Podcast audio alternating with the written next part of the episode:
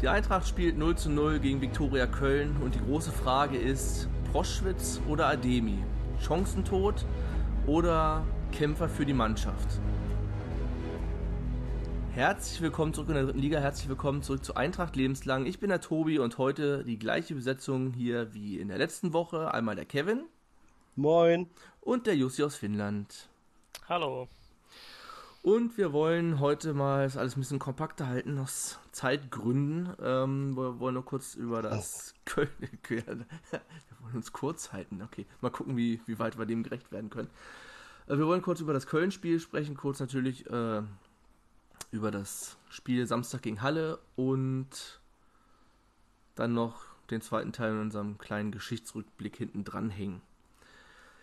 Viktoria Köln. Ich habe, ich muss gestehen, ich habe wirklich nur die Zusammenfassung gesehen, weil ich Samstag in Leipzig auf dem Flughafen war, was auch sehr cool war, aber das hat mich daran gehindert, das Spiel irgendwie weiter zu verfolgen. Ich habe dann immer nur die Ticker-Notizen ge gelesen. Und ich muss sagen, ich war eigentlich zum Spielende recht zufrieden mit dem Ergebnis. Klar hätte man irgendwie gewinnen müssen, eigentlich. Aber ich habe mir irgendwie gedacht, dieses mal zu Null spielen bringt uns vielleicht in Zukunft etwas mehr, wenn wir weiter das so halten können in den folgenden Spielen. Ja. Wie habt ihr das gesehen? Also es zu Null spielen muss natürlich immer nur auf einer Seite sein, ne? Ja, äh, ich meine natürlich hinten zu Null. Genau. Ähm, ja, also nach der ersten Halbzeit dachte ich eigentlich, okay, das äh, wird sich rächen, auf jeden Fall ist so ein Eintracht-Gefühl hat irgendwie gewesen, ne?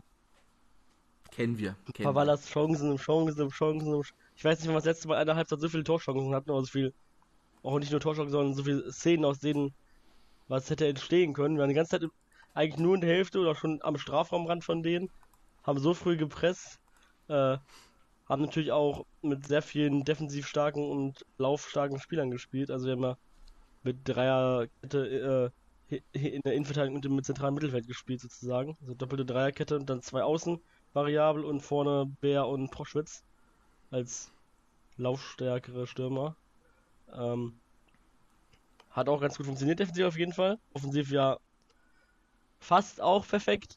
Bloß halt muss halt einer reingehen. Und kommt dazu noch, ja. dass der Meter nicht gegeben wird. Und dass du halt einfach auch Pech hast im Postenschuss und ne. Dann steht halt so zur Nutzepause. Zweite Halbzeit war die Luft dann irgendwann raus weil äh, Köln halt auch wirklich auf viel Ballbesitz gespielt hat und noch nicht mehr so unbedingt von vorne gespielt hat und wir halt natürlich nicht das ganze Spiel lang am Strafraumrand angreifen können. Aber da wurden halt die Chancen nicht genutzt. Ich denke, das trifft so eigentlich alles. Ja, also sehe ich genauso. Also das Problem irgendwie, na, wir haben, na, wir haben eigentlich ganz stark begonnen. Also ab jedenfalls ab der 10. Minute haben wir richtig gut gespielt.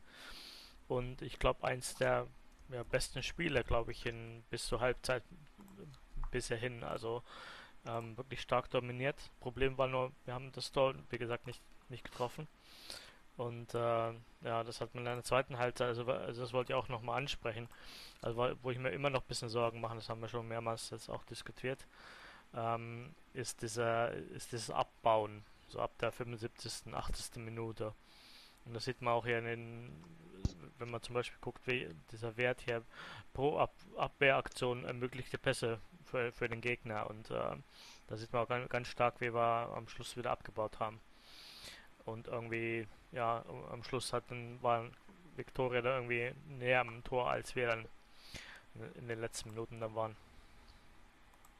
Was man natürlich auch sagen muss, dass Viktoria zum Schluss äh, gefühlt zumindest aus dem Stadion heraus, ich habe es nicht nochmal angeguckt, das Spiel komplett, ähm, mehr Wert, also mehr parallel gespielt hat. Also mehr, also nicht Richtung Tor, sondern also von Seitenlinie zu Seitenlinie oft verschoben und sowas, ne? Ähm, und am Anfang haben sie einfach auch versucht rauszuspielen, was halt überhaupt nicht funktioniert hat, weil wir halt gut angegriffen haben. Es ist natürlich ein bisschen einfacher, Pässe zu spielen, wenn du nicht ins, überhaupt nicht ins Risiko mehr gehst. Viele Torgefahr ist auch nicht bei entstanden, außer halt in der 90. Minute. Ich weiß auch gar nicht genau, wie das irgendwie entstanden ist. Einmal war er frei aus durch nach einem langen Pass weil ich glaube Kessel vorne stehen geblieben ist oder so.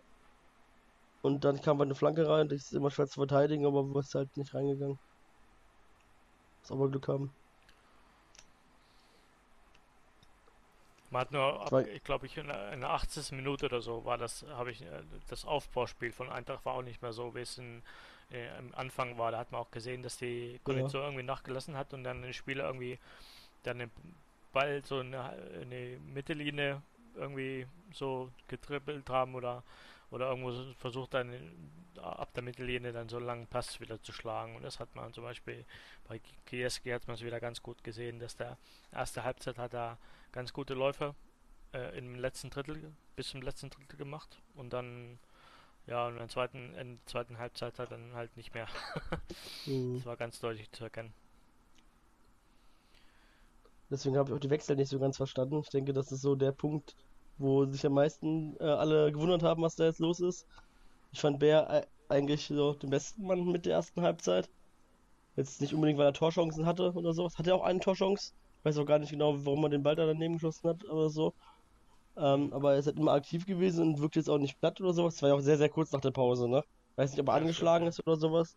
Er wirkt jetzt auch nicht irgendwie besonders glücklich über seine Auswechslung. Und besonders besser ist es ja danach auch nicht geworden. Obwohl man natürlich sagen muss, die letzten die Wechsel haben eigentlich immer wirklich gut funktioniert.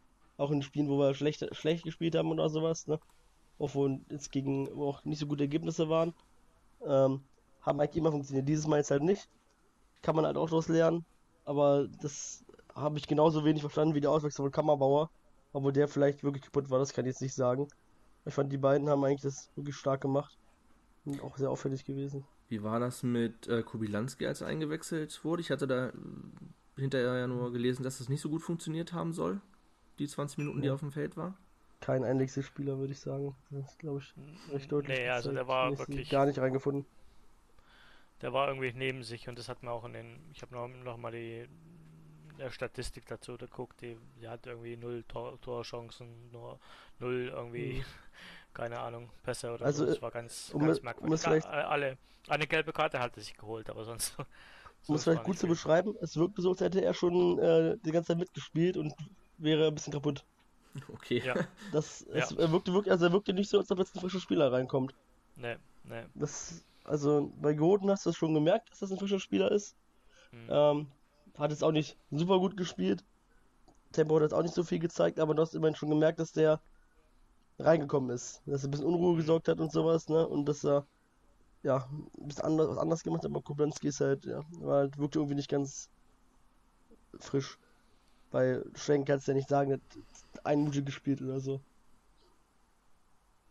Ja, ich habe das gar nicht mitbekommen, dass er eingewechselt ja. wurde. Ja, es war irgendwie die 89. Minute oder sowas. Ja. Otto, ja. Otto ist ja auch viel gelaufen. Ja, ich habe einen, ich hab einen äh, Kommentator schon wieder leise gestellt, weil ich nicht mehr ausgehalten habe. seine, Pro seine, er weiß nicht. Der, er muss ja immer neutral sein, aber das geht dann irgendwann auch auf den Nerv. ähm, wie war das mit Proschwitz? Ich hatte jetzt nur zwei Chancen in der Zusammenfassung gesehen, die er hatte. Einmal, ich habe den Volley-Abschluss da, wo er direkt im Fünfer alleine quasi stand, den er den Volley ja. drüber gesetzt hat. Und nach dem Konter, wo in der Mitte eigentlich Goden, naja, stand nicht frei, aber es wäre vielleicht doch die bessere Alternative gewesen, irgendwie die, zwei, die, zwei, die letzte Chance, ne, die konnten wir von unserer Position aus dem Stadion sehr, sehr, sehr, sehr, sehr gut sehen. Da gab es leider keine Kameraeinstellungen zu, wie groß diese Chance wirklich war.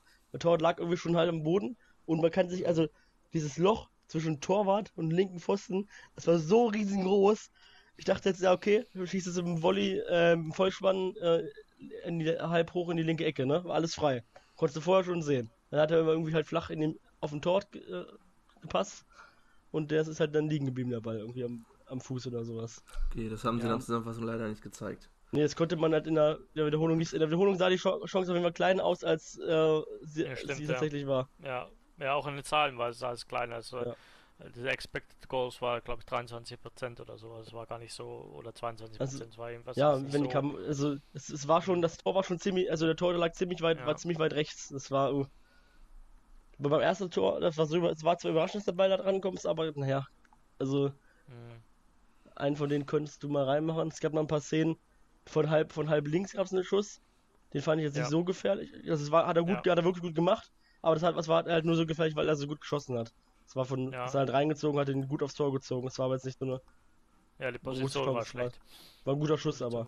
Mhm. Und dann noch einige Szenen, wo, wo der Ball irgendwie hin und her geflippert ist und er nicht kontrollieren und sowas. Mhm. Mhm. Er war ja sogar an einem, an einem vermeintlichen Tor beteiligt. Das haben sie in der Zusammenfassung auch gar nicht gezeigt. Da kam ein Freistoß von, von der rechten Seite. Erst ins Kopf ins äh, Duell mit dem Torwart gegangen, stand dabei leider im Abseits. Der Torwart hat ihn rausgefaustet und Wieber hat ihn dann halt ja, in Wink Latte, in Winkel, Tor geschossen. Ne? Also, Wäre ein sehr geiles Tor gewesen, aber leider stand Proschwitz beim Kopfball, also beim Kopfballduell im Abseits. Na, das hatten sie gar nicht gezeigt. Pfeift auch nicht jeder Schiedsrichter ab, ist zwar richtig, das abzupfeifen, aber nicht jeder Schiedsrichter pfeift so nur sowas abseits. Ja, was Also, willst du bei dem Schiedsrichter erwarten? Ich meine, der Wir hatten in Elfmeter. der zweiten Halbzeit nämlich eine ähnliche Szene. Da ist ein Kansa mit einem ins Kopfballduell gegangen. Und der war ganz, ganz, ganz klar im Abseits. Und da hat er nicht abgepfiffen. Ja, okay. Deswegen, das ist ist halt, ist halt, kann, muss man sich nicht ärgern. War, war Abseits, war richtig, ne? Wünschte, würde mir dann halt eine einheitliche Linie wünschen. Weil, Hat er ja gemacht, aber nur Ja. für ein Team bezogen. weil wenn du halt, ähm, wenn du, wenn du Ja, jemand zu einer also- Klärungsaktion zwingst, greifst du ins Spielgeschehen ein und stehst du mit dem aktiven Abseits. Tja. Ja, also, äh, also jedenfalls hätten wir einen Elfmeter bekommen müssen und auch eine Ja. rote Karte. Also, der Tja. Go Godem wurde ja ziemlich schräg mit dem Ellbogen da auf den Kopf gehauen. Geht auch gar nicht sowas. Verstehe ich auch gar nicht, warum. Das war ja wirklich Ja, ein gerade bei, dem faires Elf- Spiel eigentlich. gerade bei dem Elfmeter stand der ja wirklich fünf Meter daneben. Ne? Also, Stimmt, ja. der hat das definitiv gesehen. Hätte sogar hören müssen eigentlich. Also knapp daneben steht. Hm. Ja. Aber wenn wir noch über Proswitch und Ademi re reden wollen, wollen wir ja. Nee, du kannst- ähm, ja, also das ist wirklich, ähm, Ja, also ich habe ja das Twitter auch jetzt reingestellt, irgendwie statistisch hast, gesehen ne? kann man sagen, Proswitch, dass er leicht besser ist. Also ich wollte den auch ein bisschen auch in, in den Schutz nehmen, weil Ja, nee, ich fand jetzt auch nicht, dass er schlecht gespielt hat. nee, Jetzt hier ist halt das also, Problem. Er hat halt, Mhm. ich finde auch nicht, es sagen immer viele, er läuft so wenig. Ich würde gerne eine Statistik sehen, denn ich glaube nicht, dass er wenig läuft. Aber nicht das Gefühl, dass er Nee. wenig läuft. Der steht hinten, verteidigt hinten mit, läuft die Bälle, also, also hat auch gut da vorne verteidigt wieder. Ähm, Mhm. Ich habe nicht das Gefühl, dass er wenig läuft. Ich denke, dass da tun ihm Leute Unrecht. Und er hat sich die Chancen ja auch zum großen Teil durch gutes Stellungsspiel selbst erarbeitet. Ja, also, also ich meine, der große Unterschied ist ja, es ist ja nicht, es geht ja eigentlich gar nicht darum, äh, ob Ademi oder Brozovic jetzt, jetzt die besseren Spieler sind, ne? Sondern es geht eigentlich, eigentlich um das, um das System äh, von Flügmann. Und in dieses System, ähm, seine Spielidee, die er hat, ähm, da passt Brozovic einfach besser rein, weil er einfach so, weiß nicht, der ist ja, naja, also ich hätte lieber Hoffmann gehabt, ne? Ja. Ähm, aber, aber, ich, ich wollte ähm, gerade sagen, eigentlich passt Hoffmann ja. passt da sehr gut rein in die eigentliche Spielidee. Genau, Als, genau. Also ja. die, also die Spielidee ist halt so, du schlagst den langen Ball, ne, und Brozovic kriegt den Ball, ent, kriegt den Ball und hält, hält den auch fest und passt den weiter, oder beziehungsweise macht dann Torchancen daraus, oder, oder beziehungsweise äh, er verliert den Ball und in diesem Moment müsste eigentlich dann sozusagen ja, äh, sozusagen Eintracht, Ein- Eintracht äh, stärker noch auf den zweiten Ball gehen. Also so habe ich die Spielidee gewisserweise ähm, ja, Ja, Ademi wäre Also- eher was für die Position von Kobylanski. Genau, genau. Also wenn, Ähm, also, äh, ja. also wenn Ademi halt ähm, spielen würde, dann müsste man halt das bisschen umstellen, das Spiel. Dann müsste man das Positionsspiel ein bisschen ändern, müsste das Konterspiel ein bisschen anders laufen und vor allen Dingen diese, lang, diese lange Bälle nach vorne, die müssten wir da halt irgendwie reduzieren oder so. Und das ist halt Ich, denk, Spiel- ja, Spiel- eben. ich Spiel- denke, dass, oder äh, dass. Ademi für das Spiel gar nicht so schlecht gewesen wäre, wenn, weil man in der ersten Halbzeit ja auch viel flach nach vorne gespielt hat. Ja, Und ich denke, das wäre auch, sein Spiel gewesen. Wenn er sich ein bisschen nach hinten fallen lässt, nimmt den Ball an, stellt seinen Körper rein, das ist ja mehr eher seine Stärke als von Proschwitz und kann ihn dann flach weiterspielen. Aber Kobylanski ist eher, äh, Proschwitz ist eher der Typ, der kriegt einen hohen Ball, köpft den gezielt weiter und steht dann wieder richtig, ne? ja.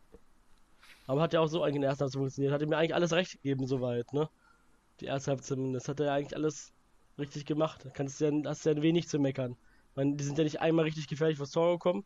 Nein, Also so einen Distanzschuss. ja, Und sonst, ja. Also wir ja, es war eigentlich nur die ganze Zeit au- aufs Tor, aufs Tor, aufs Tor. mhm. Chance um Chance. Oder Sze- äh, Offensivszene, Offensivszene. Einige Situationen, wo du denkst, ja, da musst du ja eigentlich viel mehr noch machen, das ist, wo es gar nicht gefährlich geworden ist, wo Kessel dann wieder in drei Leute reinläuft oder ein, irgendjemand der Ball verspringt und dann flippert hin und her und keiner kommt zum Abschluss. Das war ja auch noch ein paar Mal. Und dann halt noch der Postenschuss. Ja, hm. ich weiß gar nicht, ob wir wie viele Standards wir hatten. Die waren auf jeden Fall alle auch schon wieder nicht so super gefährlich. Ja, Sta ja Stand ist auch so ein Thema. Also mh, da müssten wir auch, äh, glaube nochmal irgendwie, weiß nicht, mehr trainieren, weil da haben wir überhaupt keine Gefährlichkeit momentan. Also weder, Nur wenn der Ball auf Becker kommt. Ja, aber, aber sonst ähm, haben, haben wirklich äh, weiß nicht, also ob es daran liegt, dass Kobylanski jetzt nicht von vorne an gespielt hat, aber auch bei Kobylanski hatte ich den Eindruck, dass die, äh, nee, dass die Flanken glaub, irgendwie nicht mehr so. Ja, aber es liegt aber auch kommen. wirklich auch an den, wie sie getreten sind, weil die kommen immer auf, es ist ja nicht so, dass da keiner steht, die kommen auch immer auf den Torwart. Weil der Torwart hat wirklich, also gefühlt war jede Ecke ja beim Torwart irgendwie. Ja. Und das ist ja, ja nicht so, dass, jetzt, dass wir die Kopfballduelle verlieren oder sowas. Weil entweder ist er schon, schon länger so, kommt der zu kurz und der erste Abwehrspieler haut ihn weg oder er kommt auf den Torwart. Ja. Und dann wird halt eine Ecke pro Spiel kommt halt auf den Mitspieler und die wird dann auch gleich gefährlich. Aber das ist halt, wenn wir zehn Ecken haben, kommt halt vielleicht eine mal gefährlich. Hm. Hm. Weil der eine Freistoß ist gefährlich geworden, aber auch jetzt im Nachschuss, das war dann leider abseits. Ähm, aber das ist jetzt auch nicht so, so richtig ja. aus dem Standard raus, ne? Also ich bin, bin gespannt, also ob, also ob, äh, ob äh, Flötmann überhaupt sozusagen Pläne für Ademi jetzt hat, weil irgendwie ähm, entweder verändert man das System ein bisschen oder er bleibt halt so ein Joker-Spieler. Keine Ahnung. Oder er bringt mal von vorne an. Ich weiß es nicht, aber. aber Vielleicht klappt es ja auch. Ne? Also er hat jetzt ja, ja, noch nicht von Anfang an gespielt. Ähm, oder? Ich meine nicht. Nee, ne? nee, hat er nicht. Gespielt, nee. Äh, er hat jetzt auch, man kann jetzt seine Statistiken natürlich auch nur so halb bewerten, weil er ja auch immer über die Rolle hatte, Stürmer zu sein oder so. Mhm. Ähm, wenn natürlich dann auf Ball halten oder gegen Rostock oder so oder gegen Duisburg noch besser reinkommt oder gegen Jena beim Stand von 1 zu 0, äh, spielt man natürlich anders, als wenn man nur volle Offensive geht. Ja. Ähm, und wenn er halt auch nicht unbedingt Stürmer spielen soll. Was ich stark, wo ich ihn stark fand, als er gegen, ähm, gegen 1860 reingekommen ist. Da war Proschitz auch nicht so gut in dem Spiel. Bis Ademi reingekommen ist, da waren sie beide stark. Also haben sie auch zusammengespielt. Ähm, ja, das könnte, das hätte, könnte funktionieren.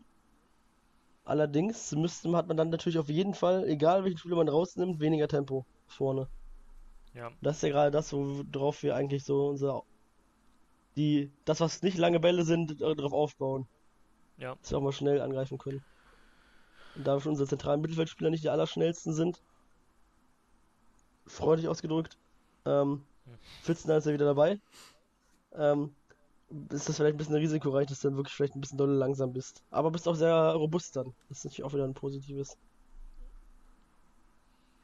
Tja. Also, weiß nicht, also ich bin da. Also ich bin da ein bisschen. Ja, ich bin sogar ein bisschen überrascht, dass ähm, das Flötmann sozusagen eine, eine Taktik gewählt hat, die wirklich so auf einen langen Ball beruht. Und das macht mir auch ein bisschen Sorgen, weil da irgendwie, das hat man ja schon irgendwie jetzt gesehen, die letzten Spiele, dass es da auch ziemlich so zu, schnell äh, das auch rausfindet, ne? ja, halt aber es vor allem halt finde ich es komisch, man hat jetzt gegen Köln gesehen, dass es auch anders funktionieren kann. Da ja, haben wir erst ja. ja äh, ziemlich wenig lange Bälle gesehen. Und auch ja. fast alle Tore sind nicht nach langen Bällen gefallen, sondern anders. Gegen Würzburg. Also, ich, vielleicht, soll, vielleicht soll das einfach nur so ein bisschen mürbe machen oder sowas, aber wir können dann wir können auf jeden Fall auch anders spielen. Vielleicht Klar, ist das lange Bälle sind wichtig. Auch so ein Mittel irgendwie, wenn die Kraft nicht mehr reicht, weil es ist ja wirklich meistens ab der 70. Minute, dass dann auf lange Bälle umgeschaltet wird. Ja. Das haben wir letzte Woche in Rostock gesehen, jetzt gegen Köln ja. wieder. Ist ja nicht so, dass sie äh, schon von Anfang an so starten. Das ist ja meistens mal ja. das Mittel dann zum, zum Ende des Spiels. Das, äh, das sieht man auch übrigens in der Statistik, gucke ich gerade. Der, wenn wir äh, ersten 15 Minuten haben wir Pressing gemacht, äh, oder wenig Pressing gemacht, da hatten wir auch die meisten äh, 23% langen Ball. Dann ist es bis zur 16. Minute ist es runtergegangen, nur auf 12, 12 Prozent. Äh, und da hatten wir auch den stärksten, stärksten Wert in, in, in diesem im Pressing. Und dann ist es aber langsam angestiegen und dann bis ab 75. Minute, wo wir dann ähm, 15% lange Bälle hatten, hat man am Ende der 90 Minuten haben wir 34%. also ja. jeder dritte Ball war ein langer Ball. Und das hat man auch gesehen im Fernsehen wunderbar gesehen. Wie gesagt, GSG oder so, der läuft nur bis Mittellinie und dann ein langer Pass, ne? Und äh, ja, weiß nicht. Also das ist so das, das das macht mir jetzt schon länger Sorgen. Aber wenn man es noch auf der Statistik noch so sieht, das ist noch mal krasser irgendwie. Ganz krass. Glaube, den muss ich mal in Twitter rein, reinstellen. Das ist sehr interessant.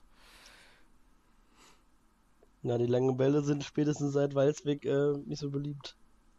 Das haben wir ja immer schon gesehen. Ja. Zwei Sekunden vorher, dass er gleich anläuft zum langen Ball. Das war ja damals, wo Kumbela vorne stand, ja auch schon immer so. Zum Ende wurde dann immer mhm. lang hoch auf Kumbela ge mhm. geschwagt. Mhm.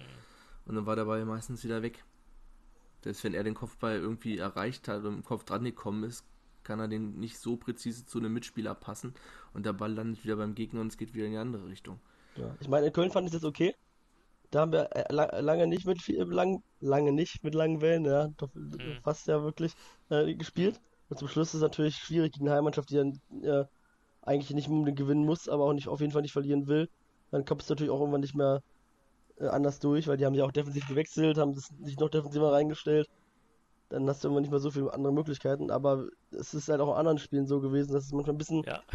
nur lange Bälle waren und auch ja. schlechte lange Bälle. Ähm, das hatten wir letztes Mal schon gesagt. Dieses Mal waren die ja zum Teil noch wenigstens halbwegs gefährlich. Also bis auf die letzten Bälle jetzt. Ähm, der, die Elfmeter-Szene ist ja auch nach einem langen Ball entstanden von Kansa auf mhm. Innenverteidiger auf Innenverteidiger. Das ist zwar ein bisschen merkwürdig, mhm. aber passiert halt auch mal. Ähm, ich fand es übrigens sehr interessant, dass Ziegele sehr oft vorne war in der ersten Halbzeit. Der ist irgendwie mal links rausgerutscht. Das hat Becker hat das irgendwie nicht so oft gemacht. Aber Ziegel war öfter mal äh, auch mit dem Ball am Fuß weit vorne unterwegs. Ja, da war er auch derjenige, der im Strafraum gefault wurde. Den hat mich genau. auch gewundert, was der da vorne zu suchen hat. Es war über die Eintracht-App war ja auch eine ganz andere Aufstellung äh, ähm, angezeigt. Deswegen hatte ich mich nochmal nachgefragt. Da war Ziegele vorne äh, für Kubilanski eingesetzt und ja. Es war, das war, es war ein bisschen schwierig zu, äh, zu, zu rauszufinden, wie das war. Also ähm, ein Kansa hat äh, in der Dreikette innen gespielt. Wenn er da spielt, ist er, fand ich ihn wirklich stark. Das war die beste Innenverteidigung mit allen drei der Saison, würde ich sagen, insgesamt. Ähm, mhm. Ja, also er ist ja kein Torschance gegen die beste Offensive, bis auf die letzte Minute da. Ähm, Becker und Ziegler die äußeren Innenverteidiger. Und Kessel und Kiewski halt die eingerückten, also die einrückenden Außenverteidiger. Dann äh, Kammerbauer, Wiebe und Otto. Dabei war es aber immer schwer zu erkennen, wer von denen jetzt irgendwie vorne ist und wer hinten ist und sowas. Die waren sehr variabel. Also ja. Otto war jetzt halt nicht äh, anstelle von Kobylanskis Position, sondern auf jeden Fall defensiver. Der war nicht, nicht so offensiv wie Kobylanski sonst. Mag auch ja, an seinem ja. Charakter liegen, aber auf jeden Fall war er sehr, sehr viel in der Verteidigung und offensiv hat er nicht so viele Akzente gesetzt. Da war Kammerbauer, offensiv ein bisschen aktiver und der war auch der Spiellenker, hatte ich das Gefühl. War sehr viel am Ball, sehr präsent, sehr auffällig. Und Bär und also Bär hat irgendwie links und rechts gleichzeitig gespielt und Proschel in der Mitte. Also nur einer, also zwei vorne und sehr defensiv eigentlich. Aber es war gar nicht, wurde ja nicht defensiv ausgelegt. Hört sich defensiv an, aber es war in der ersten Halbzeit ja trotzdem sehr offensiv. Ne, es war so mit so einem Fünfer mit der, mit der Feld halt.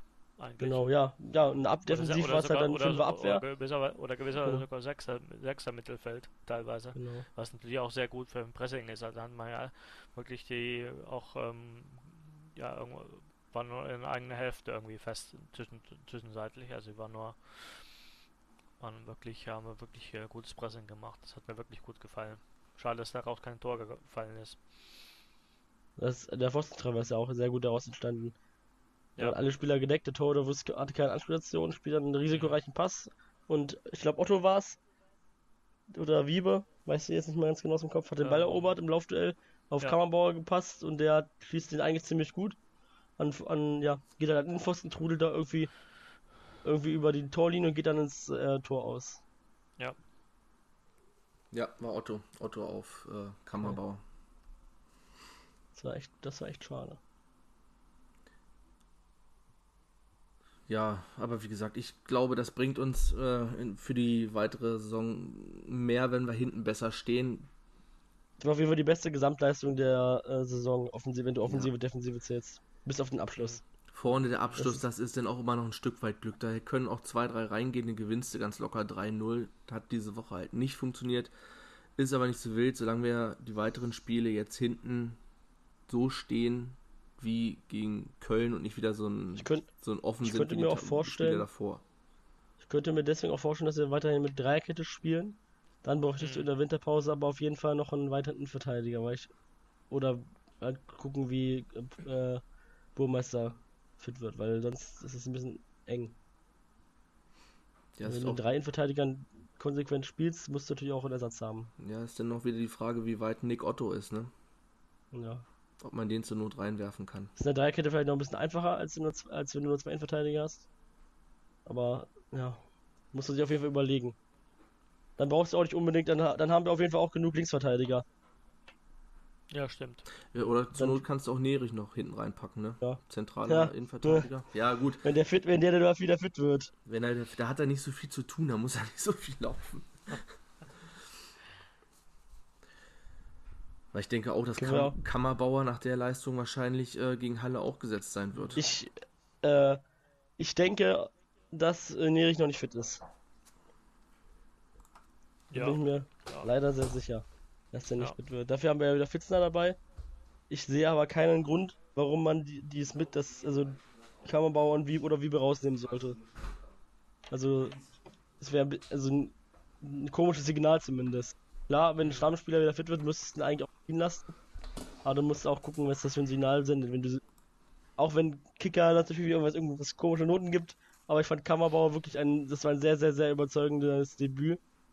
Und das kann auf jeden Fall eine absolute Verstärkung werden für uns, wenn er so Fand ich auch, fand spielt. ich auch, ja. Fand ich auch. Ja, So, und der Kicker auch, lügt. Ja, er würfelt. also, also auch, aus, So. auch, äh, auch, auch Godin hat seine Ar- Arbeit eigentlich ganz gut gemacht. Und, Kein Stürmer, Äh, ne? Das war jetzt nicht so ganz seine Position. Nee. Hast du, nee, wirst vielleicht ein bisschen weiter, also ein bisschen weiter außen oder ein bisschen also spielen. hm, So ein bisschen weit, dolle weit vorne für ihn. Also hat er nicht so de- den Raum gehabt, sein Tempo aufzunehmen. Ähm, aber ich, ja, die ersten mir noch ein bisschen Der besser gefallen, zum Schluss hing er ein bisschen in der Luft. Ja, der kam auch, aber auch in der äh, Phase rein, wo wir auch wieder ähm, auf diesen langen Ballen lang gespielt haben, ne? Das Ja. darf man auch nicht vergessen. Also, der, Ja, weil Bär halt nicht mehr da war, ne? Ja, ja, weil ich, weil ich war irgendwie ja- ein, weil ich hatte irgendwie Eindruck gehabt, das hat man auch wieder äh, nochmal geguckt. Also wir haben ja diese langen Pa- den Pass immer ge langen Ball immer geschlagen und da kam er halt dann nicht mehr so mm, so zum Spiel. Wie gesagt, er hat keine Räume, hast du schon gesagt, er hat keine, keine Räume mehr gehabt. Ich glaube so im Anfang am Anfang des Spiels, wo wir gutes Pressing gemacht haben, auch viele Räume hatten. Ich glaube da ähm, da wäre er besser gewesen. Ich hätte auch eher gedacht, dass er für, dass er für Kessel reinkommt, weil es von der Ja. Position eher, passend gewesen wäre. Und ich auch nicht einfach nicht damit gerechnet habe, dass Bär rauskommt. Ähm, ja. Das war schon überraschend, muss ich sagen. Ja. Also, ja. Ei- ei- Eigentlich, eigentlich hätten wir sozusagen Bär und Ademir au- zum Beispiel aus, austauschen können. Oder oder ja, oder über Ademir und Proswitch oder so, aber das Ja. ist halt Go- Godin und, und ähm, Bär waren, das war schon überraschend, ja. Fand ich auch. Obwohl das ja genau die Position war, die Kevin eigentlich angedacht hatte, ne? Dass er auf dem, dass er rechts außen. Ja, aber Bär hat ja nicht rechts außen gespielt. Nee, gut, der wechselt Nee, ja der hat ja in der Mitte gespielt, der hat der hängende Ja, der hat, der hat links und rechts, also der hat halt eigentlich zentral mit zusammen mit Proschitz gespielt, aber ist halt immer auf die Außenbahn ausgewichen. Aber war halt schon ziemlich oft zentral auch. Und Goden war dann eigentlich gar nicht mehr. Der war nie links, glaube ich. Der war irgendwie ja, weiter vorne als Proschwitz. Ist irgendwie ein bisschen komisch. Der stand Ja, irgendwie er immer hat zwischen dem zwischen dem äh, Innenverteidiger und Linksverteidiger. Ja, doch, du hat ja, der, der, klar, da hast du ja gemerkt, das ist ein bisschen unsortiert gewesen. Der hat halt woanders Ja. gestanden, als Proschwitz und Bär vorne vorher gestanden haben. Und damit kam mir auch nicht so ganz klar, aber er ist halt auch ja, nicht richtig, nicht richtig gefährlich zum Abschluss gekommen und so, dass der Torhüter eingreifen musste. Do, doch, er hat aber, er hat aber zwei Torschüsse. Einmal wurde ab. Ja, aber so, wurde beide geblockt oder nicht, oder? Ja, ja. Und glaube ich, zweite, zweite weiß ich nicht, ob der Torwart das gehalten hat oder weiß ich jetzt gar nicht. Aber der hatte zwei, zwei also jedenfalls ex Expected Goals ha- haben, haben das gezählt, also dass er zwei Chancen hatte. Vielleicht spielt er von Anfang an nächstes Mal. Hm. Können wir auch schon zum nächsten Spiel kommen? Ja, kommen wir, kommen wir zum nächsten Spiel. Samstag 14 Uhr gegen den Hallischen FC. Die sind zurzeit auf dem zweiten Platz, einen Platz vor uns, aber auch nur aufgrund der etwas besseren Defensive. Die haben auch 19 Tore geschossen, 8 Gegentore. Wir haben 11 Gegentore. Und die haben die letzten fünf Spiele zu Hause gegen Bayern 2 verloren, 1-2. Danach drei Siege gegen Unterhaching auswärts, 3-0. Zu Hause gegen Sonnenhof Groß Asbach 4-0. Vorletzte Woche auswärts in Ingolstadt 3-2 gewonnen und am letzten Wochenende zu Hause unentschieden 2 zu 2 gegen Preußen Münster, wo ich ja den einen einzelnen Fan noch im Zug getroffen habe, als wir nach Leipzig runter sind. Der wollte uns zum Spiel. Ja, Halle, äh, letzte Saison nicht ein Tor gegen die geschossen. Die einzige Mannschaft, gegen die wir überhaupt nicht getroffen haben in zwei Spielen. Knapp äh, am Aufstieg gescheitert. Was waren sie am Ende? Ich glaube Vierter, ne? Wien ist gerade noch so dran vorbei gegangen. Mhm. Vierter gewesen bis zum letzten Wochenende äh, Tabellenführer, oder letzte Woche Tabellenführer, davor waren wir Tabellenführer. Und jetzt von mhm. Unterhaching überholt worden. Also die Tabelle ist, nimmt langsam merkwürdige Gesch Gestalt an mit Unterhaching. Keine Ahnung, wo die auf einmal so, so herkommen. Die sind ja in der letzten Rückrunde ein bisschen abgekackt, nachdem sie so eine gute Hinrunde gespielt hatten. Ja. Wieder Fünferkette wie gegen Köln oder wieder Viererkette wieder vor? Was denkt ihr? Ich denke, dass wir, wenn Nerich wie erwartet nicht fit sein wird, wieder mit Dreier- bzw. Fünferkette spielen. Einfach weil dann die defensive Stabilität eher gegeben ist als ohne Nerich. Ich habe auch mal gesehen, wenn Nerich raus musste, war es defensiv ein bisschen wackeliger, ne? Ähm, weil er ja auch immer eingerutscht ist. Da haben wir ja teilweise auch schon mit drei, mit drei Verteidigern gespielt. Mhm. Ist ja zwischen die beiden Verteidiger gegangen. Ja, stimmt. Ich denke, dass es für den Aufbau ein bisschen einfacher ist und für die defensive Stabilität eh. Äh, ich glaube aber, dass wir nicht mit drei äh, defensiveren Mittelfeldspielern wieder spielen. Und dass es da ein bisschen offensiver sein wird. Beziehungsweise, dass einer dann außen spielen wird. So wie das letzte Jahr noch ungefähr war entweder halt Kubilanski kommt wieder rein, oder wir spielen mit zwei schnellen Aus offensiven Außenspielern. Das ja. dann wer halt wieder nach außen geht und dann Goden reinkommt oder sowas von Beginn. Und dann halt Proschwitz oder Ademi. Äh, ja, also ähm, Halle ist auf jeden Fall eine Ballbesitzmannschaft. ähm, sp spielen ganz anders als wir. Also ob das jetzt gut ist oder schlecht, ich weiß es nicht. Ähm, aber jedenfalls ähm, werden wir schon sehen, dass glaube Halle mehr den Ball haben wird und auch Kurzpassspiel äh, spielen wird und auch stark dann auf sozusagen auf Gegenpressing setzt. Ähm, das ja, wir sehen also, wie wir darauf reagieren. Also auf jeden Fall müssen wir auch genauso aggressiv auf, auf den Ball gehen, denke ich mal. Also genauso weitermachen, wie wir jetzt ähm, ja jetzt gegen, gegen Köln auch gespielt haben. Ähm, und dann irgendwie, ja, die versuchen die Räume auch eng zu machen und dann die Zweikämpfe dann halt zu gewinnen. Dass wir dann auch dann sozusagen Konter starten können. Und ich glaube, in diesem Punkt würde ich dann auch darauf dann irgendwie setzen, dass wir dann am, am liebsten so schnelle Spiele einsetzen sollten. Und ähm, die, ja, weiß nicht, ob vielleicht wir, wir sollten wir wirklich mal mit versuchen mit AD mitzuspielen. Ähm, vielleicht könnte könnte das besser in diesen, diesen, was in Konterfußball vielleicht sogar spielen. Wo wir nicht so auf Spielaufbau vielleicht äh, setzen, keine Ahnung. Gerade wenn Kobylanski wahrscheinlich nicht spielen würde, dann würde ich ihn eher als Stürmer sehen, damit das, der den Spielaufbau vielleicht ein bisschen unterstützen kann. Hm. Weil Proschwitz ja doch ein bisschen weiter vorne steht beim Aufbau, als ja. er das wahrscheinlich machen wird. Und wenn dann halt kein äh, Zehner da ist, ähm, ist da ja eine kleine Lücke, wenn wir zwei Außen spielen. Und dann passt das vielleicht ein bisschen besser. Dass er den Ball halt früher kontrolliert und dann auf die Außen verteilt, die dann äh, Tempo machen und dann ist, hoffen, ist hoffentlich irgendein anderer in der Mitte, der das dann macht. Oder es rutscht halt einer der Sechser, Achter oder wo immer die stehen nach vorne und macht das. Ja, welche um, Spielsystem meinst du denn? Wir spielen, spielen wir jetzt, also. Also Dreierkette hinten. Ja. Also drei, ist klar, die gibt's ja keine anderen drei. Ne, da Fesic natürlich im Tor. Ja. Äh, links mal schauen. Kiewski kannst du jetzt eigentlich auch nicht rausnehmen nach der, nach der Leistung, die war eigentlich ganz okay. Schlüter weiß man auch nicht, wie fit er ist. Kessel musste gegen so einen, glaube ich, erstmal erstmal spielen lassen. Ähm, dann hast du ja, dann würde ich mit zwei Außen halt noch, noch zusätzlich spielen.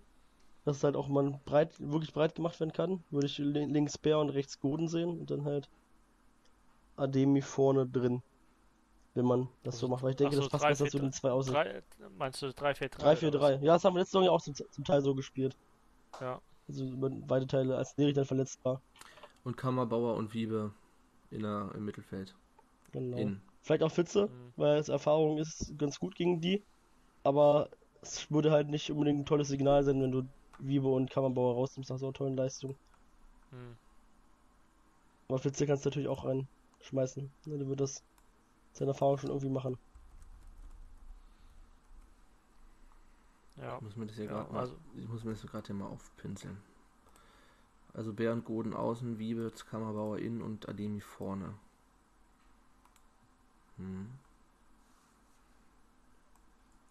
Ja, kann ich mir gut vorstellen. Oder halt Feigen sparen, statt Guten. Das geht natürlich auch. Der ja auch schon ganz gut gespielt hat diese Saison. Ja, der hat Oder Putaro statt Kiewski. In der Wo- Formation. Hm. Na, der war gar nicht im Kader letztes Mal, ne? nee, Schwierig. Hm. Ja, also, hm, weiß nicht, ob man, ob das Mittelfeld so ohne, das ohne Zehner spielen, das würde, ich glaube, ich glaube eher, dass wir ungefähr die gleiche Formation, äh, also entweder 4-2-3-1 oder dann äh, dieses 3-5-1-1 spielen werden, dass wir dann doch mit der Zehner spielen. Ähm, Frage ist dann halt nur, ob dann, ob wir dann mit Kobylanski spielen. Also ich würde sogar manchmal, ich würde sogar äh, irgendwie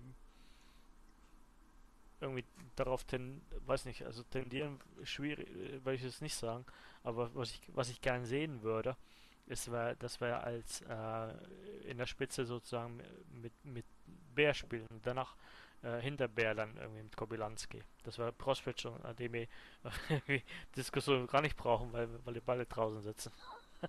aber Problem ist, man, wir werden ja irgendwie doch mit langen Bällen spielen wahrscheinlich, ne? Ja. Ja, aber dann können wir dann ab dann 75. Dann, wenn wir wieder mit langen Bällen spielen, dann können wir ja dann Proze Ja. Prospect oder dem ein, einwechseln. Ne?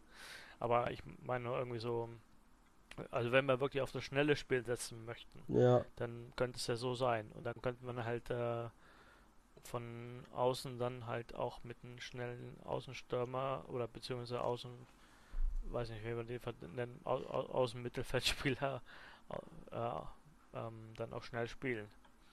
mhm.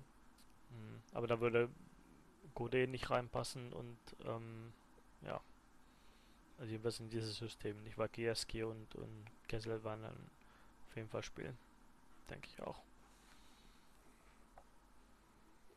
Also ich finde das gerade sehr recht, äh, reizvoll mit dem mit Putaro hinten für Kiewski. Der ist ja doch noch, hat noch eine andere offensive Qualität.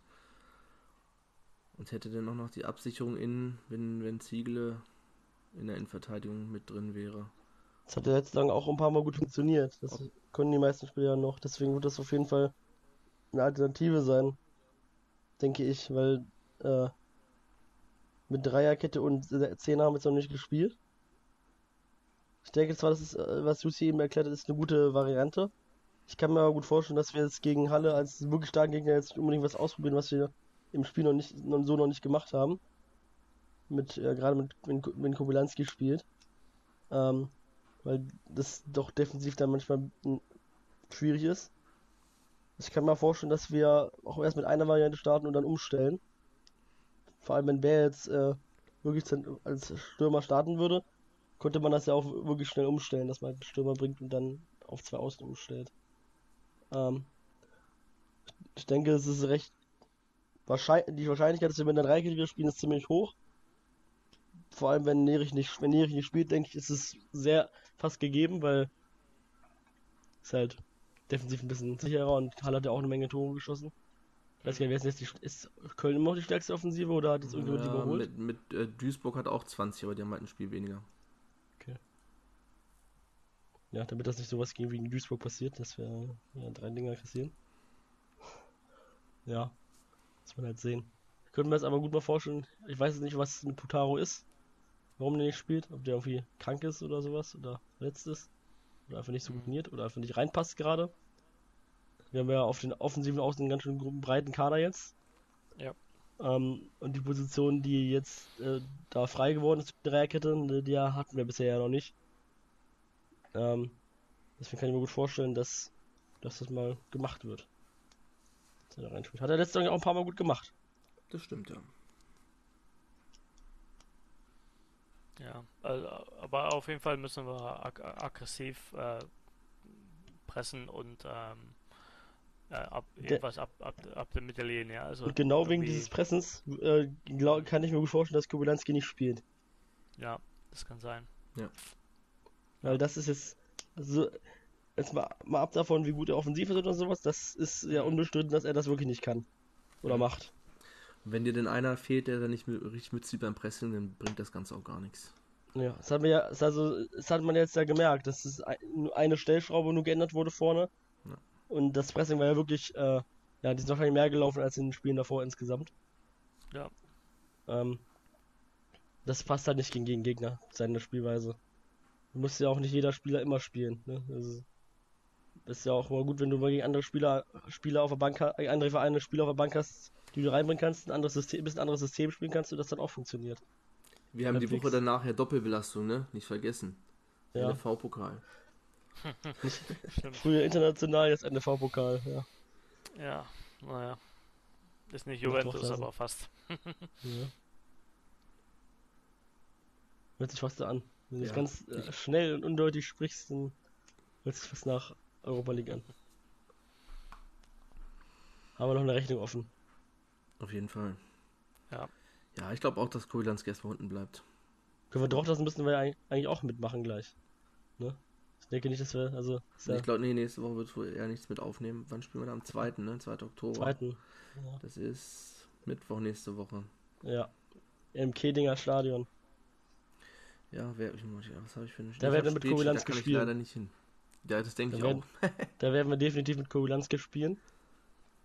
Äh, ich kann mir vorstellen, dass ein paar Spieler spielen, die nicht so oft spielen, aber werden nicht so groß rotieren, weil es ja schon wichtig ist, dass wir da gewinnen. Und ja. die ja auch nicht so schlecht sind. Ich kann mir aber vorstellen, dass wir da ein bisschen Rotation sehen. Dass ein, ein Kansa oder Becker zum Beispiel nicht spielen, einer von beiden. Ähm, Kessel. Weil die Kessel auch, wird nicht spielen. Kessel wird nicht spielen, auf jeden Fall. Ja. Ähm, einer der Sechser wird nicht spielen, egal wer jetzt, wer jetzt am äh, Samstag spielt. Ähm, und der Stürmer, der von Beginn an spielt, wird da nicht spielen. Mhm. Weil im Prinzip ist es ja egal, egal, wie man jetzt sagt, wer von beiden besser ist oder nicht besser ist, ne? Es ist auch mal, ja, wie man das halt lieber mag.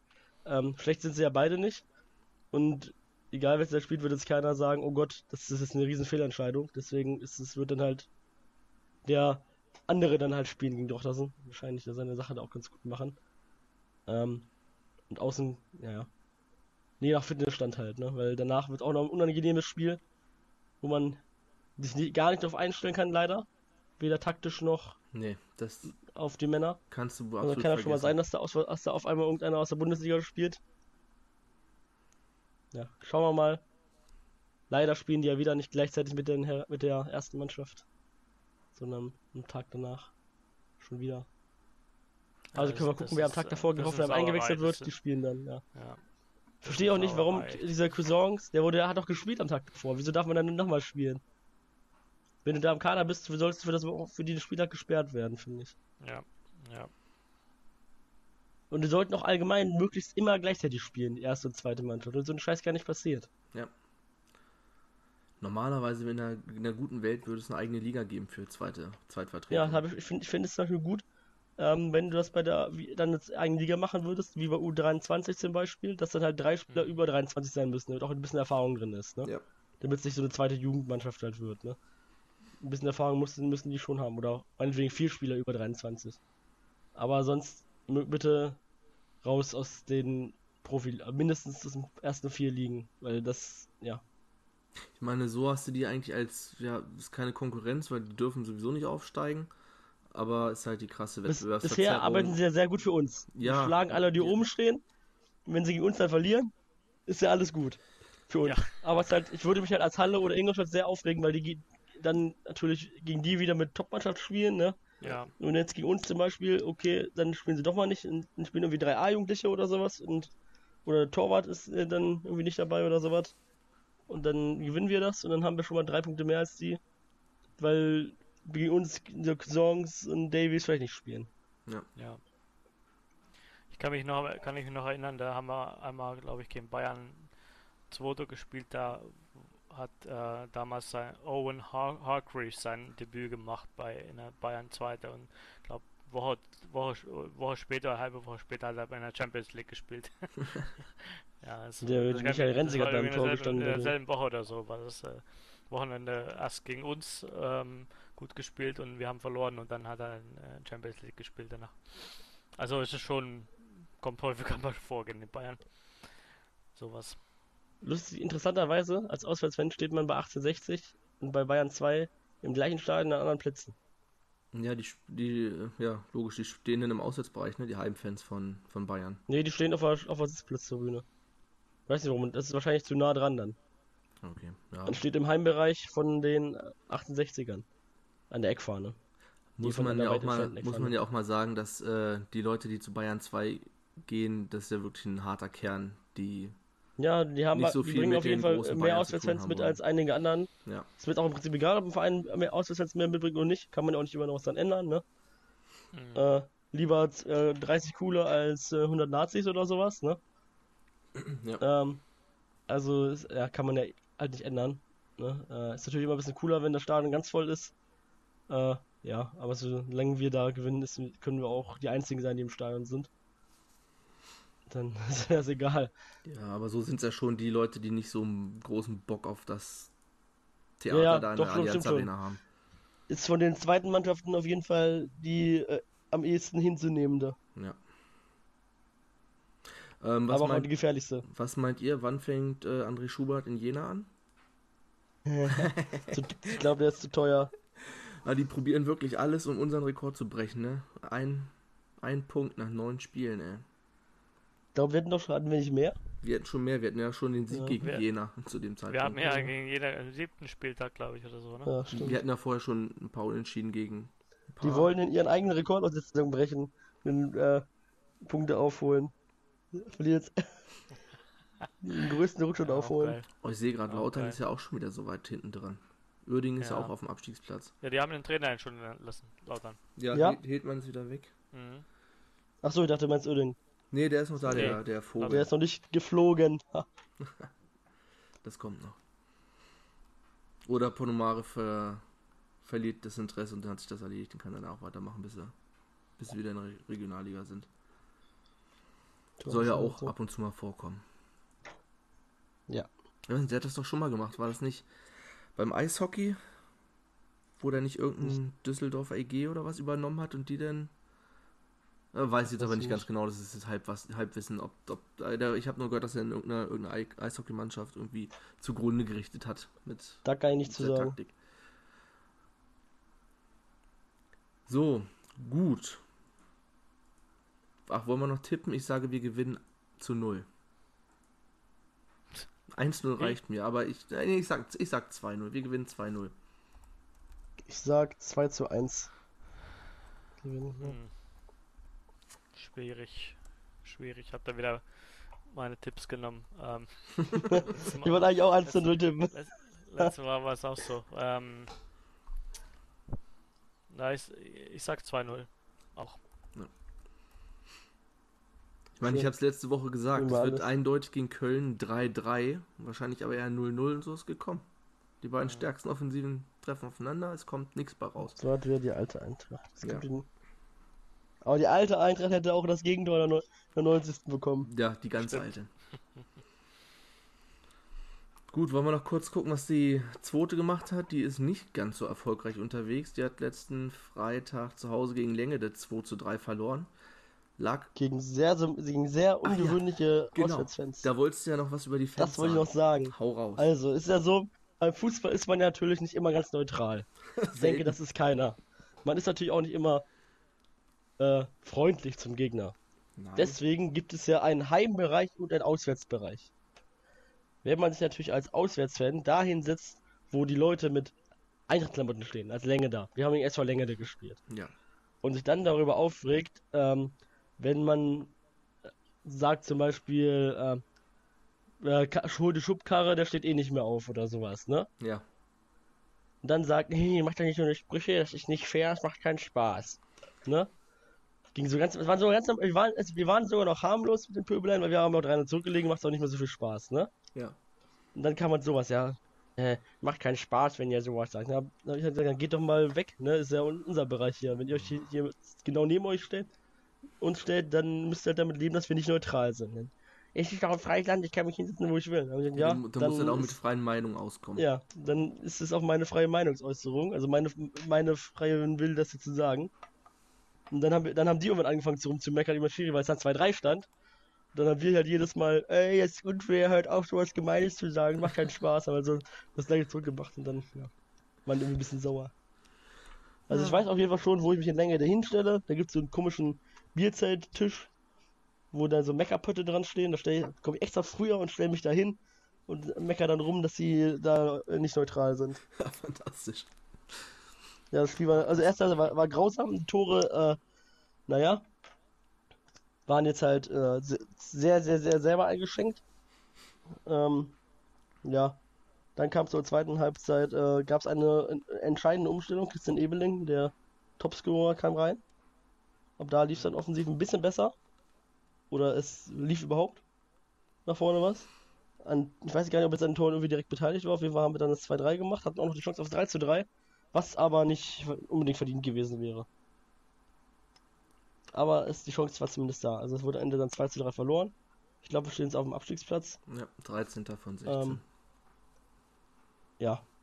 Es haben zwei neue, Mit zwei neue Spieler mitgespielt. Einmal Matthias Heiland und Jano Engler. Also Jano Engler aus der A-Jugend. Matthias Heiland war letztes Jahr in der A-Jugend. Ist jetzt anscheinend vereinslos gewesen und wird jetzt wahrscheinlich fest zum Kader gehören. Mhm. Die beiden haben sehr gut, sehr gut, also wirklich gut gefallen. Für ihr Alter auf jeden Fall ganz gut. Vielleicht spielen die immer öfter. Das wäre ganz interessant. Ja, nächstes Spiel ist am Sonntag um 15 Uhr beim SSV Forsfelde. Im Drömlingsstadion. Falls jemand den kurzen Weg in die östliche Nachbarstadt auf sich nehmen möchte. Hm. Hm. So, die Damen haben nicht gespielt, die hatten spielfrei dieses Wochenende. Die spielen erst, die spielen auch Sonntag um 16 Uhr gegen Bemerode zu Hause. Ansonsten zur zweiten mit Sicherheit bald mehr. So viel sei schon mal angeteasert hier. Ja. Gut, dann kommen wir schon zu unserem letzten Punkt unserer kleinen Geschichtsstunde und ich fahre den Dings ab. Herr Lehrer, wir sind bereit. Braunschweig die Lizenz per Telegramm. Ihrem Aufnahmeantrag Bundesliga wurde stattgegeben. Deutscher Fußballbund passiert. Im Namen des Deutschen Fußballbundes die Mannschaft von SV Eintracht zum Deutschen Fußballmeister 1967. Eintracht Braunschweig hat Dynamo Kiew ausgeschaltet. Herzlichen Dank.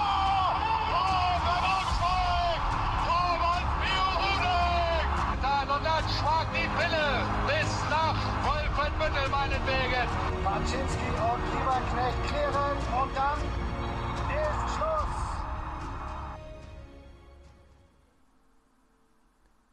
Ja, gehen wir weiter in der Geschichte. Nachdem wir uns letzte Woche um Konrad Koch gekümmert haben, kommen wir jetzt zur Gründung von Eintracht. Und zwar gründeten, es war damals so Usus auf dem Platz, wo jetzt die Stadthalle steht, an der Leonhardstraße, war wohl ein etwas größerer Fußballplatz. Da wurde sich zum Kicken getroffen und im September 1895 gründeten ein paar Leute davon äh, Viktoria Braunschweig. Der Verein hat sich aber relativ schnell wieder aufgelöst.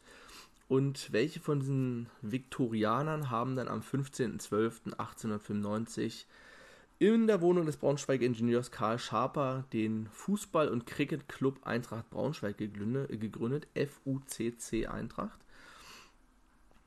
Und bis dann wurde erstmal weiter nur so Freundschaftsspiele, also war nichts weiter dokumentiert. Das erste offizielle Spiel, was dokumentiert äh, wurde, stammt ist vom 22. November 1896. Das war das erste Spiel gegen den MTV Braunschweig, das 10 zu 0 gewonnen wurde. Das erste Auswärtsspiel fand am 6.12.96 statt und zwar gegen den deutschen FV Hannover 1878, was 1 zu 1 ausging. Die haben damals am, am Pferdeturm gespielt in Hannover. Und Hannover 78 äh, spielte auch eine große Rolle in der Vereinsgeschichte unseres bekannten Rivalen Hannover 96. Denn der 78-Chef Ferdinand Wilhelm Fricke wollte seiner Rugby-Mannschaft äh, Spielpartner verschaffen und regte deshalb im Jahr 1896 die Gründung eines weiteren Rugby-Vereins an. Hannover 96 war damals auch mehr oder weniger ein Rugby-Verein. So sind die entstanden, grob. Gegen Hannover 78 gab es dann noch ein weiteres Spiel am 4.4.97, was zu Hause 2 zu 2 ausgegangen ist. Die haben auch damals an der Leonhard, äh, am Leonhardplatz gespielt. Und das älteste bekannte Mannschaftsfoto äh, stammt vom Spiel gegen Preußen Berlin vom 15.11.1897. Und da waren Spieler drauf: Hans Lemmer, Hans Runge, Kippel, Börth, Kurt Hagemann und Willi Dörfler. Das waren die Namen, die jetzt noch übermittelt waren, wovon auch welche zu den äh, Gründungsmitgliedern der Eintracht gehören. Und dann, es gab ja damals noch keinen DFB, der wurde im Januar 1900 gegründet in Leipzig und zu den Gründungsmitgliedern, Moment, ich hätte mir aufgeschrieben, wie waren das? Ich glaube 86 Gründungsmitglieder, gehörte auch unsere Eintracht, ebenso wie der FC Brunswiga 1896 Braunschweig und der FC Germania Braunschweig. Also insgesamt drei Vereine aus Braunschweig waren im Januar 1900 Gründungsmitglieder des DFB. Die wurden allerdings alle von Herrn Stansch vertreten. Das war äh, ein Vereinsfunktionär von Eintracht, der hat quasi für die anderen beiden Vereine mit unterschrieben. So, die ersten Meisterschaftsspiele, da kommen wir dann in der nächsten Folge drauf, die fanden erst äh, im Mai 1904 statt, nach der Gründung des Fußballbundes für das Herzogtum Braunschweig. Noch äh, so viel, noch ganz kurz was zu den anderen beiden Braunschweiger Vereinen. FC Brunswiga war relativ äh, kurzlebig. Der wurde, ja, das waren Mitglieder eines Lehrerseminars und die hatten gegen Eintracht das erste Spiel im Februar 98. Das ging allerdings 0, 0 zu 12 verloren. Und der Verein verlor immer mehr Spieler an die Eintracht, an den ältesten Club aus Braunschweig, weil die Eintracht zu der Zeit schon äh, ambitionierter war und schon frühzeitig Gegner aus Gesamtdeutschland suchte. Und Brunswiga hat sich mehr so auf den Braunschweiger, aufs Braunschweiger Umland konzentriert. Dann der FC Germania Braunschweig, der auch mit zu den Gründungsvereinen gehörte, ähm, ist soweit von den Anfängen nicht viel bekannt. Der ging 1907 in den FC Britannia auf, nannte sich ab 1914 SV Braunschweig und dieser SV Braunschweig äh, fusionierte 1919 mit dem FC Sportfreunde zum VfB Braunschweig, dem heutigen VfB Rot-Weiß, den es ja immer noch gibt. So viel erstmal zu dieser Gründungsgeschichte der Eintracht. Da war jetzt nicht allzu viel zu finden. Jedenfalls nicht so viel wie über Konrad Koch. Nächste Woche dann die erste, der Meisterschaftsbetrieb und die ersten beiden norddeutschen Meisterschaften. So viel dazu. Schön. Ja. Ansonsten habt ihr noch irgendwas? Ich muss gleich nur zur Arbeit, deswegen mache ich ein bisschen Druck. Kein, kein, ja. Kein, Bleibt kein aufmerksam, also. vielleicht kommt bald was Neues. Sonst. Ja. Vielleicht hört ja Flötmann, Flötmann noch zu, wie letztes Mal auch, hat er ganz so gut zugehört. was mich interessieren würde, was ich vielleicht versuche mal rauszufinden, was die mit den äh, rausgerissenen Sitzen machen. Ob sie die gleichen wieder einbauen oder neue Sitze nachbestellen. Das kommt drauf an, ne? Ob die irgendwie, die werden ja geschraubt sein, die kannst du mit, oder wie die beschädigt sind. Ich habe ja einen alten Sitz hier. Ich guck, mir den jetzt einfach, ich guck mir den jetzt einfach mal an. Ich glaube, komme ich mit Kopfhörern gerade so hin. so. Steht in der Ecke, kein Platz dafür ist. Ja, nee, also wenn man die rausreißt, dann sind die wahrscheinlich rausgebrochen hier. Die sind an so einer Metallgestänge dran geschraubt. Und das Metallgestänge ist dann in den Beton fest, also in dem, keine Ahnung, wie das da drin ist, irgendwo anders dran festgeschraubt. Wenn man das hier rausreißt, dann ist, reißt man wahrscheinlich nicht das, nicht das Metallding mit raus aus dem. Weil da du, eine dicke Schraube. Du, hast ein, du hast einen Plastikstuhl von Eintracht dabei. Ja. Mit der Sitznummer, also Das ist Nummer 5. Einen alten Als roten. damals die Gegend gerade neu gebaut wurde, konnte man Ach sich für so. 5 Euro so eine Ach so. Sitzschale kaufen. Ach so, alles klar. Habe ich schon Da habe ich mal so, habe ich auf den Ikea-Tisch mal geschraubt und ja, jetzt wollte ich, den habe ich mir extra gekauft, falls ich mal Eintracht-Spiele im Fernsehen gucke, äh, Was selten vorkommt. dann setze ich mich da halt drauf. Das ist jetzt schon länger nicht mehr vorgekommen, Ja, dass ich ein Spiel Eintracht im Fernsehen gesehen habe zu Hause. ja. Ich glaube, das ist schon. Es war auf jeden Fall nach der Bundesliga. ja. Ähm, ja, ich glaube, es war gegen Duis- äh, 15-0 gegen Duisburg. Das ist schon ein bisschen her. Naja. Vielleicht Sonst wenn du guck ich- 85 ja. bist, dann brauchst du es wieder. Ja, vielleicht hilft ich einfach mal einen 85 so eine, so eine schöne, bequeme Sitzschale. Ist halt leider nicht, nicht so bequem. Auch ein bisschen hoch geworden, weil ich nicht, ja, nicht so handwerklich begabt bin. Habe ich einfach irgendeinen so einen Ikea-Tisch halt genommen, der ein bisschen robuster war, alles ein bisschen hoch. Vorher keine Gedanken gemacht. Naja. Ich hätte noch zwei Also ich Sachen. frag mal, ich, ich informiere mich mal drüber, dann äh, finden wir das nächstes Mal vielleicht raus. Alles klar. Ich hätte noch zwei Sachen über die Umfrage, die ich letzte Woche gestartet habe, reden wir auch beim nächsten Mal. Und Grüße an den Kopfkissenbezug, der hat auch eine Umfrage gestartet zum Thema Stimmung im Stadion. Das würden wir dann auch in der nächsten Folge besprechen. Ich würde jetzt gerne Genau. nochmal ein Heimspiel mitkriegen. Ich hatte bis jetzt nur das Rostock-Spiel, das war, da war die Stimmung generell nicht so gut nach dem Spielverlauf. Aber ich würde mir das gerne nochmal ein zweites Heimspiel geben, wie das die Saison so läuft. Also auswärts war es ganz gut. es war ein bisschen schwierig in Köln, weil halt kein Dach und sehr, sehr, sehr, sehr, sehr, sehr, sehr weitläufig. Ähm, aber Mitmachquote war ganz gut. In anderen Spielen noch ein bisschen besser. Aber äh, ja, möglich, also man weiß, man sieht auf jeden Fall viele, die auch in verschiedenen Blöcken heimstehen, dass sie mitmachen auswärts. Und den Rest reden wir nächstes Mal drüber. Genau. Ja, für nächste Woche würde ich mal den Thomas jetzt anpieken. Der muss dann auf jeden Fall nächste Woche eine Ausgabe rausbringen zum Spiel. Halle und Ausblick auf Bayern. Da wird von uns wahrscheinlich nichts kommen, weil ich äh, Spätschicht habe und da wird es ein bisschen schwer mit der Aufnahme. Aber der Ja, gerade Podcast wird liefern.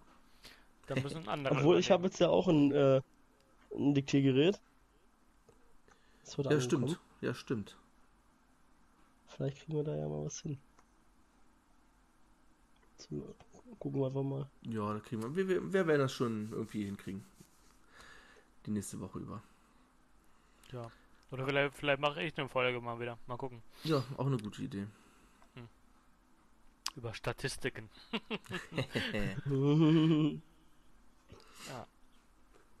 Alles klar. Dann würde ich sagen, hören wir uns in spätestens zwei Wochen, vielleicht nächste Woche schon wieder und habt eine schöne Restwoche.